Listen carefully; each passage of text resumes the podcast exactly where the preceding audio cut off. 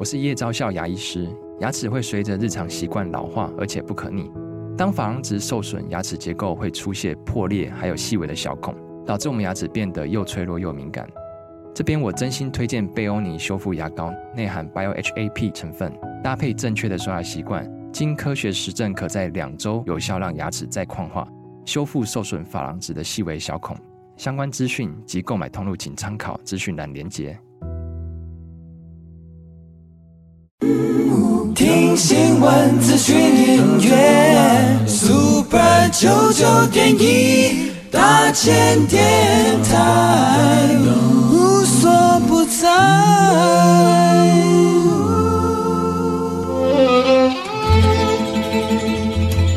每一段关系都是一门功课。每一次经历都是生命的滋养。世界上最重要的东西，往往用眼睛是看不见的。One two three four。那我们就用听的吧。今夜遇见小王子。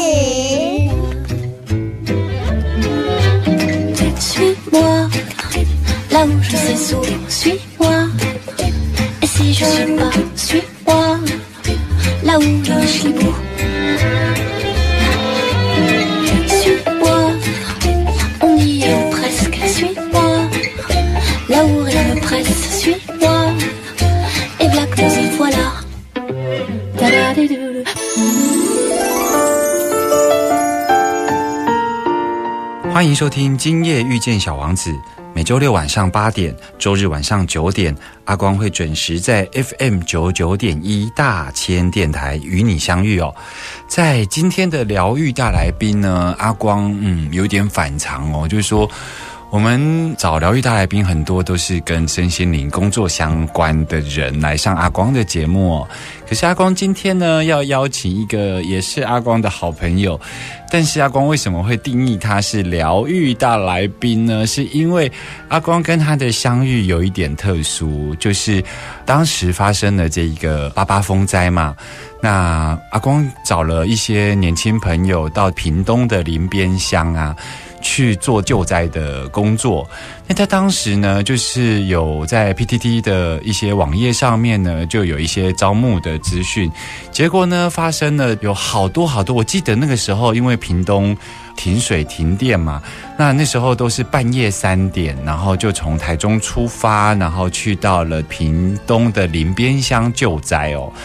总共有大概一千多人去到这一个地方救灾，大家像是一个这种民间组织啊，就是大家。报名来当职工之后呢，就是会编排小队长，因为那当地呢其实没水没电，然后就是全部都是淹水过后的那一种灾区的样貌。我们也害怕彼此找不到彼此，所以我们会编列，就是谁能够当这一车的领队这样子。而我就在这样子的一个救灾现场认识了今天的疗愈大来宾哦。我那时候呢认识了阿紫。阿紫那时候才是个大学生哦，然后高高帅帅的。可是呢，我发现这一个大学生呢，非常的负责跟认真哦。于是呢，我就一路从八八水灾到现在呢，都一直有跟他联系哦。一路看他呢，高高帅帅，牵了一个黄金猎犬哦，然后就是人家说的妹头吧，就是他就经常牵着黄金猎犬，然后有很多的女生会围着他，然后那个时候的他啦，其实呃也不缺女朋友。后来呢，这个人竟然结婚了。那为什么阿光要邀请他来做？今天的疗愈大来宾呢？因为十多年来呢，阿光看着他从一个纵横情场的一个男子，然后到后来呢结婚，然后后来又离婚，离婚之后呢，就是自己带了一个小孩，现在呢就一个男子，一个小孩，一只猫，一只狗。成立了一个叫做岛虎动物园的社团。那呢，他就从一个单亲爸爸的角色呢，开始经营亲子社团哦。那他经常在他脸书上呢，分享了他的育儿经哦。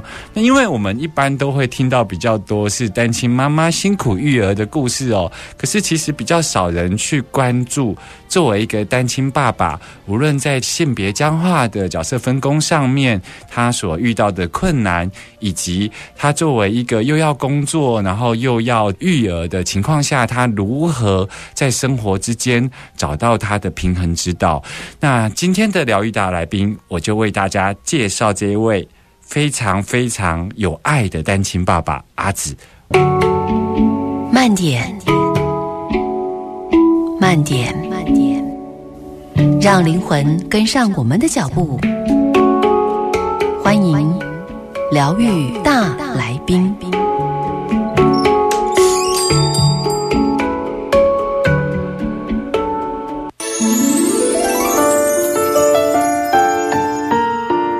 欢迎回来 FM 九九点一大千电台，今夜遇见小王子，我是阿光哦。在今天的疗愈大来宾呢，阿光有跟听众朋友介绍到，我要来介绍一个不是身心灵工作者，可是却是特别邀请他来到我们这个单元，也是阿光的好朋友阿紫哦。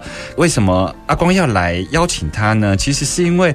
我觉得，呃，一般人对于单亲妈妈的一些既定印象，跟单亲妈妈呢有开这一种相关的亲子团啊，或者是亲子相关的脸书资讯啊，其实是比较常见的。哦。可是呢，阿光认识的这一个好朋友阿紫呢，他其实是从自己一个单亲爸爸的育儿经的角色哦，然后一路把他的这个育儿的心情故事啊，写在他的脸书社团哦。他这个脸书社团叫做。岛虎动物园哦，在岛虎动物园里头的成员呢，就是阿紫一个男人，一个单亲爸爸，然后带着一个小孩、一只猫跟一只狗哦。那我们很快的就来欢迎今天的来宾哦，阿紫。Hello，主持人阿光好，各位听众大家好，我是阿紫。在一开始破题的时候啊，其实阿光有先提到说，我们是在八八救灾的时候认识的哦。其实那时候你。是个妹头，带了一个黄金猎犬在草悟道，有好多女生都会包围着你哦。那后来，其实我知道你其实一直以来都保持着不婚，可是后来为什么会走入婚姻？然后你现在走了一遭婚姻之后呢？你对婚姻的想法是什么？它跟你原先的这个落差差距是什么？可不可以跟我们聊聊你走一遭婚姻的故事呢？好。我觉得我应该跟很多有养毛小孩的朋友都一样，我们都觉得就是人生不一定要走入婚姻，但是可能很重要的就是身边都有毛小孩的陪伴。嗯哼，那我会走入婚姻，当然就是因为呃，主要我是先有后婚，就是有了小孩，有了这个生命，然后决定两个人结婚，那照顾这个小孩。嗯哼，那所以跟一般正常的婚姻，可能是一对情侣走了几年，觉得两个人合适，可以在一起。过未来的生活，然后决定踏入婚姻会比较不一样。嗯，我们是因为有了小孩，然后决定来照顾这个新生命，然后组合成一个家庭，所以我的婚姻会跟大家比较不一样。嗯，我觉得婚姻的关系就是双方在同理心跟包容心很重要。那两个人相处，可能进入一个家庭跟恋爱就会不一样。有了小孩，然后有了经济，都会有很多纷争或者理念上的不同。那如果两个人没有办法站在对方的角度一起思考，很多事情就会遇到瓶颈。那对我而言，就是最后会走上离婚，就是因为我觉得两个人如果真的三观不合，又没有办法互相包容，站在彼此的角度，那分开会是比较好的选择。你当时跟你的女朋友是交往多久才有了怀孕这件事？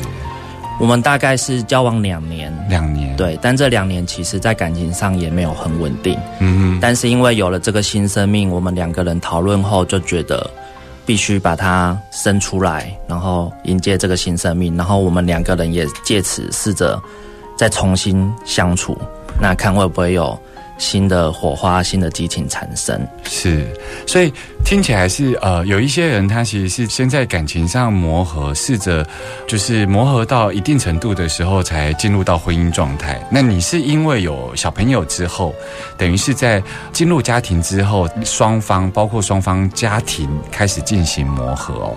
那今天会邀请阿紫来到节目中，其实我是看到非常不一样的你哦。那个那个部分我不能讲成长，是因为阿光自己还没有那么深刻的体验，可是可以隐约的觉得你好像跟其他人不太一样哦。就是呃，我们一般呢、这个社会上对于单亲爸爸这个角色，其实有时候会有一些担心哦。那个担心其实是说。呃，我看到有一些数据在讲说，一个单亲爸爸在离婚之后啊，男方的那个原生家庭，其实那个支持系统会进来，因为大家会想象说，好像一个爸爸没有办法独立完成撑起那个家，所以男方的原生家庭，可能他的所谓小孩子的阿公阿嬷，其实是会多做一些什么。像你自己的状况，在你离婚之后啊，嗯，你的爸爸妈妈有呃给予你非常大的支持吗？有，其实离婚真的是需要考量很多，然后才能做下这个决定。嗯那离婚之后自己带小孩，而且我的小孩现在今年才五岁，嗯所以有没有后援其实是相对重要的。嗯那我的原生家庭，我的爸爸妈妈其实他们也很爱小孩。那他们在呃，我从结婚有小孩到离婚的这段期间，他们也都观察得出来，就是小孩其实很重要。那我们夫妻也因为小孩时常在吵架，嗯那他们其实也花很多心思在照顾小孩上。那所以我觉得原生家庭，然后跟离婚之后有没有后援，这个都是相对重要的。嗯那如果小孩小时候能跟阿公阿妈亲近一点，可能也会看到一面，就是爸爸或者妈妈跟原生家庭的长辈可以相处得好，对小孩成长的情感上其实也是有帮助的。其实我会问这个问题，其实是有一个担心在啦。那个担心是说，因为两个人在谈离婚的时候，其实很难免的，就是原来的那个原生家庭的父母，有时候会比较大人的世界嘛，然后会护卫自己的孩子。然后会觉得自己的孩子走到离婚这一途的时候，我也看到很多隔代教养的阿公阿妈，他在无形中他会教会这个孩子痛恨他的母亲，你知道吗？因为很难免，因为他们所身处的那个时代，对婚姻，其实对离婚这件事情是觉得不得了的事情，所以他们总是要先指责对方，他才能够接受自己的儿子婚姻失败这件事情。那这个情况在你们的离婚之后，然后你的爸爸妈妈来支持你。有发生这样的情况吗？那如果没有发生这样的情况，你觉得最关键是什么？我觉得在我的部分，我的爸爸妈妈其实这方面还好，我不太需要担心。嗯。但是因为偶尔小孩还是会去妈妈那边，那就会有一些互动，什么会回来跟我这边的阿公阿妈说。嗯。那有时阿公阿妈当然回应上会比较带有一点负面的情绪，嗯。但我觉得那个都是正常的，小孩也感受得出来，嗯嗯。但不至于是恶言相向，嗯那种就是属于一种情感上的碎念。嗯不平衡的碎念，但我觉得都还好。小孩子其实很聪明，就是大人在讲什么话，背后是什么情绪，他们其实都他们都懂。对，嗯其实会问你这个问题，主要是因为不管是单亲爸爸也好，或单亲妈妈也好哦，阿光真的觉得唯有自己走出了这一段婚姻的伤啊。才呢，真正能够平衡的爱这个孩子哦。如果说一对夫妻离婚了之后，在这个婚姻的伤没有办法走出来的话，无论你是单亲爸爸或单亲妈妈，其实是很难很平衡的去爱这个孩子。而我看到的这一个阿紫啊，其实在这个过程中，他做得非常好哦。我们马上回来，我们多听听有关于阿紫的故事。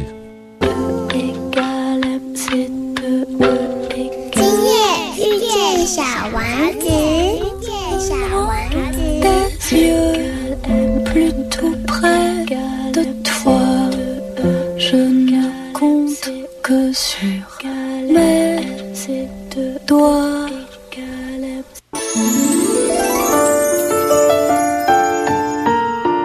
欢迎回来 FM 九九点一大千电台，今夜遇见小王子，我是阿光哦。今天的疗愈大来宾阿光为大家介绍阿光自己的好朋友阿紫哦，来到节目中跟大家聊聊一个漂泊的少年 gay，然后。嗯，当初呢，并没有想要步入婚姻，却意外的走了一趟结婚的旅程。后来有了小孩，离了婚，现在却成为了一个很不一样的单亲爸爸哦。那我要接着来问阿紫哦，就是像你离婚之后啊，在独自抚养小孩，作为一个所谓的单亲爸爸，然后爸爸在这个社会的性别角色的分工上面，大家有一个既定的想法。你觉得自己独立抚养小孩这件事情，你觉得最困难的地方是什么呢？我觉得最困难的地方是自己会需要拿更多的时间来陪伴小孩，在他这个成长的过程，因为心态上可能会觉得他平常的陪伴少了妈妈，嗯，那只有爸爸的时候，应该给他更多的陪伴跟相处，嗯，然后在小孩的这个过程中，他会一直觉得自己能有爸爸妈妈的爱。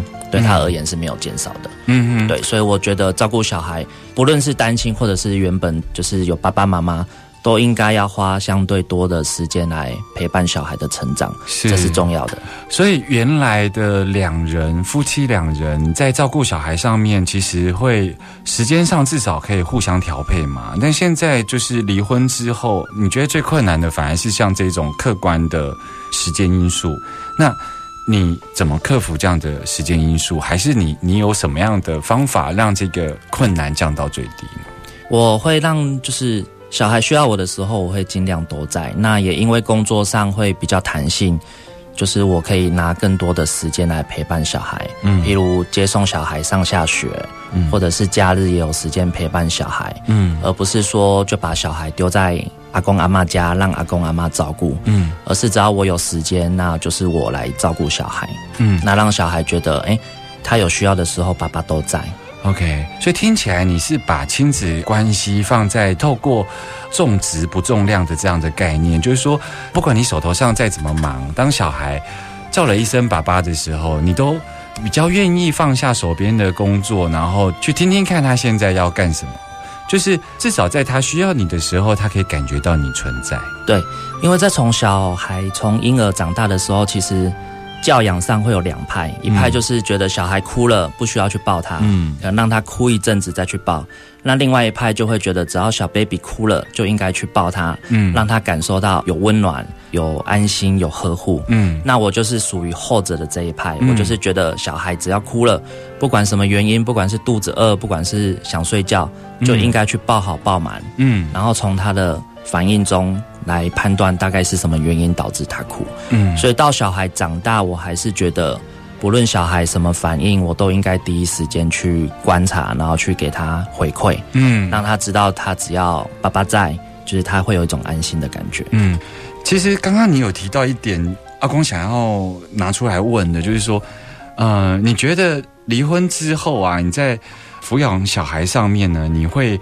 觉得好像他失去了母亲，然后好像少了一份爱，所以你会想要多做一些什么？这也是阿光今天特别想要聊的一个主题哦。就是说我其实看到很多的婚姻失和的，甚至有一些他们就是离婚了，但是没有跟小孩讲，他们就是希望能够维持那一个，就是说他们的概念上面觉得他们只要维持住。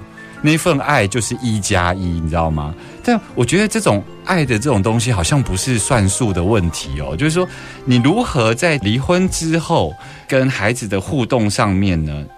你不会觉得因为亏欠小孩而多做一些什么？因为我其实有看到有一些单亲爸爸或单亲妈妈，因为内心的这份亏欠。然后他可能会在物质上或者是在教养上面要特别的给出更多，然后给出更多之后，其实无形中孩子很敏感，他会感觉到，甚至会感觉到压力。尤其在下个阶段，你可能还没感觉到，有一些到下个阶段他会变得更争执，是因为我用了这么多力气爱你，然后小孩子在青春期的时候，那时候其实是想要脱离爸爸妈妈嘛。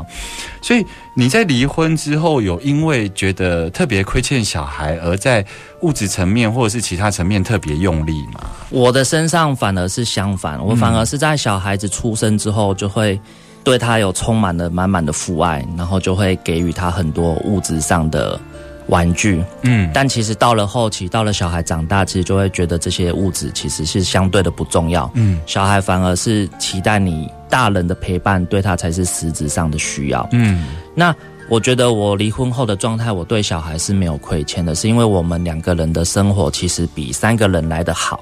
那小孩也感受得到，就是当然他也会询问说，嗯，那妈妈呢？嗯或者是妈妈在干嘛之类的。那我都会跟小孩说得很清楚啊，妈妈在工作。那我跟妈妈就是现在住在不一样的地方。嗯对小孩来讲，他就是多了一个妈妈的家，他有阿公阿妈的家，他有爸爸的家，那现在多了一个妈妈的家。对小孩来说，他是觉得这是有趣的，嗯他并不会觉得哎奇怪，为什么爸爸跟妈妈没有住在一起？嗯现阶段他还不会觉得是奇怪的事情。嗯对，所以小孩很可以接受，他多了一个新的地方，那就是妈妈的家，妈妈就在那边。那妈妈不在的时候，妈妈也在工作。嗯，所以这个也是至少你们在离婚过后的协议，你们双方是呃有一定程度的成熟，才有办法让孩子去认知到他的爱是延伸出去多了一个家。因为如果双方家长如果在婚姻的失败的漩涡里头，彼此没有好好的处理关系，其实是没有办法跟孩子交代说你你其实是延伸出去多了一个妈妈的家的、因为有些甚至呃老死不太相往来，你懂我意思吗？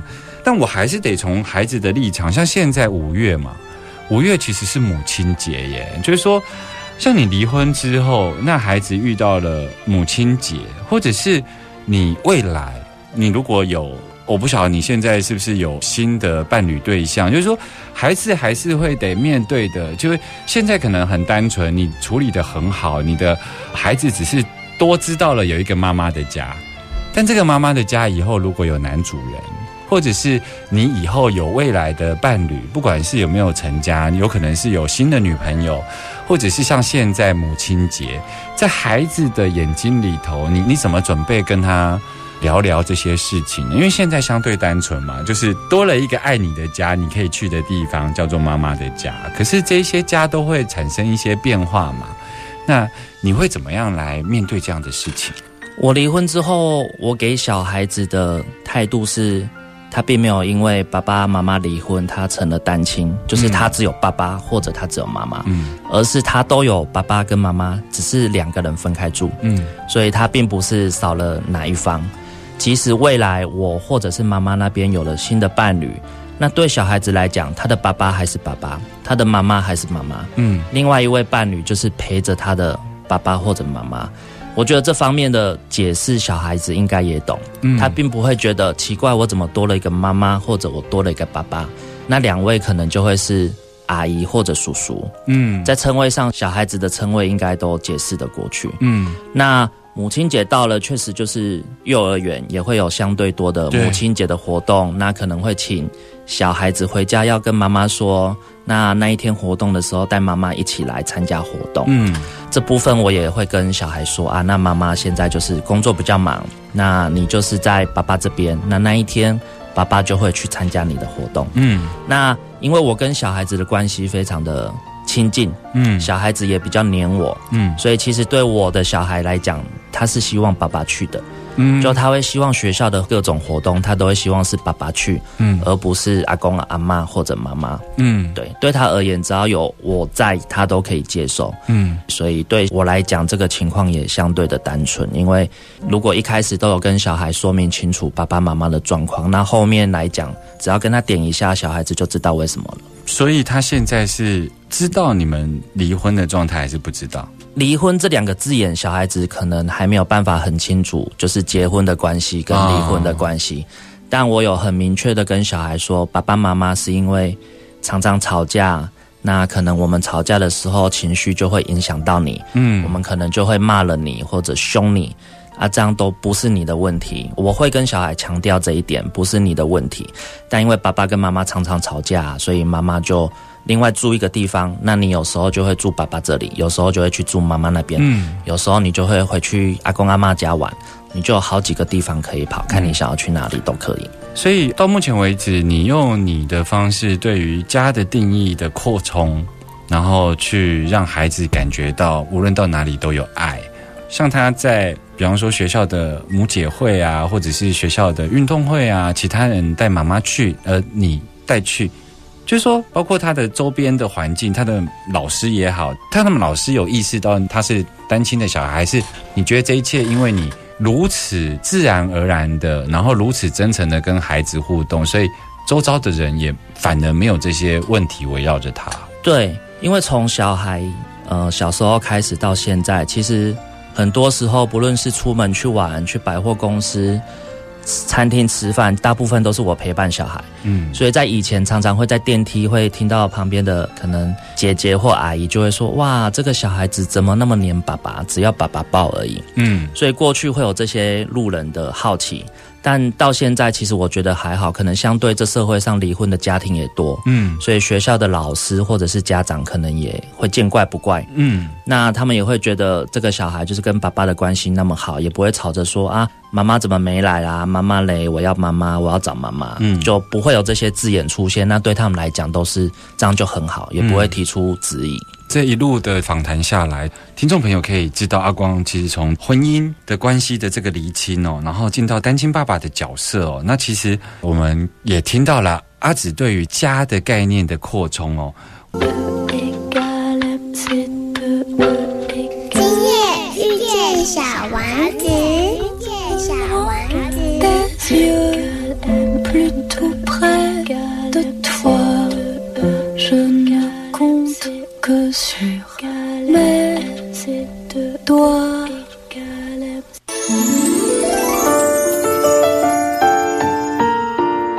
现在所收听的是 FM 九九点一大千电台，今夜遇见小王子。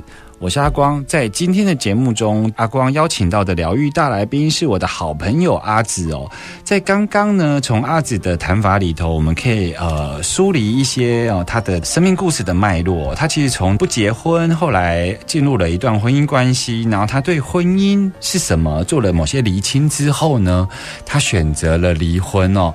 那他离婚之后，成为了一个单亲爸爸的这个角色，他很努力的扮演给孩子呢完全的爱哦。那他也非常清楚的，他对孩子的关照其实是呃希望能够做到重质不重量的这样子的一个亲子关系哦。那后来呢，他甚至很清楚的告诉我们一件事情：离婚之后，妈妈住到不同的地方去，对孩子来讲就是有另外一个妈妈的家，而不是一个家的破碎哦。所以在他一路走来，其实，在刚刚已经跟我们谈到了，他觉得那是一种家庭的一种概念的一个扩充哦。所以我接着要来跟阿紫聊一聊，就是你可不可以多跟听众朋友说说，因为对于家庭的概念的扩充，所以很多小问题就好像迎刃而解哦。你可不可以跟我们多聊聊家庭的概念呢？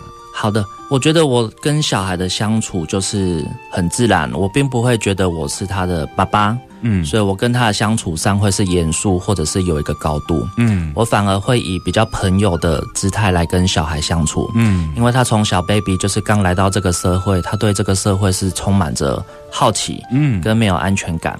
那我就会把我所知道的或者我所能陪伴的来跟小孩做相处，嗯。那让他在成长的过程中，就是会对这个社会是感到好奇跟有兴趣的。嗯加上我们家可能原本他出生的时候，我们家就有一个狗狗，嗯。叫 Lucy。嗯。那我们小时候也会一直跟他说这是 Lucy 姐姐，嗯。然后让小孩多跟这个狗狗做陪伴、做玩耍。嗯那对小孩而言也不会是孤单的。嗯前面阿光也有提到，我原本是个不婚主义者。嗯那所以，即使有了这个可爱的小孩之后，我还是觉得我只要有一个小孩就好了。嗯即使很多朋友都会说：“哇，你小孩很可爱啊，你们可以再生一个啊，嗯让小孩有陪伴啊。嗯可是我就会很坚持说，我只要一个小孩就够了，嗯因为我就是那么爱这个小孩。即使再有第二个 baby 出生，我都不见得对自己有信心，我还是会爱第二个小孩。嗯所以我相对的就会把我的所有精力跟我的父爱都给予这个小孩身上。嗯我们前阵子就是在离婚之后，我们的家也有一个新的变化，那就是我认养了一只新的小猫咪。嗯那我也会跟小孩说，那我们这个家就是多了一个猫咪，多了一个弟弟。是然后你现在有一猫一狗，平常都可以陪你一起玩，你也不会无聊。所以别人的可能会觉得小孩一定要有手足，嗯。让他们在童年才不会孤单。所以很多时候老二都会觉得是自己是被生出来陪伴老大的。那我觉得这种观念很不好，每个都是独立的个体。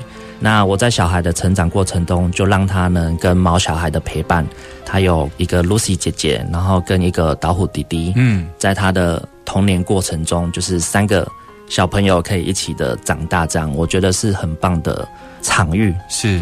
我觉得其实你有讲到了一个，我不晓得听众朋友应该还记得，就是说前年呐、在我们台湾通过了多元成家的法案嘛。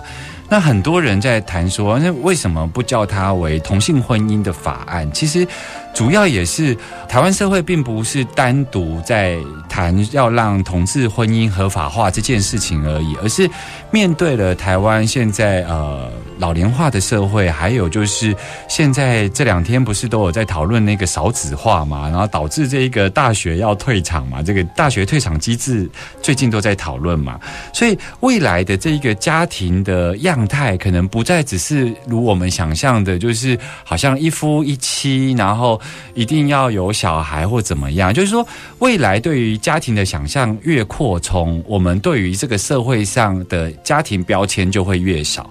也就是我们不会单独去像今天一样去谈所谓的单亲爸爸的家庭或单亲妈妈的家庭，而是所有只要有爱的地方，它都可能是个家庭。所以阿紫刚刚有跟我们提到，他现在从小就跟他的孩子灌输一种，也不能讲灌输，就是让他自然而然的知道，他有一个露西姐姐的狗狗，然后他有一个导虎小猫咪，导虎弟弟嘛，对不对？对，所以在多元成家这样概念里头，家庭有可能是一个单亲爸爸，或者应该说，家庭就是有一个爸爸、一个孩子跟一只猫、一只狗。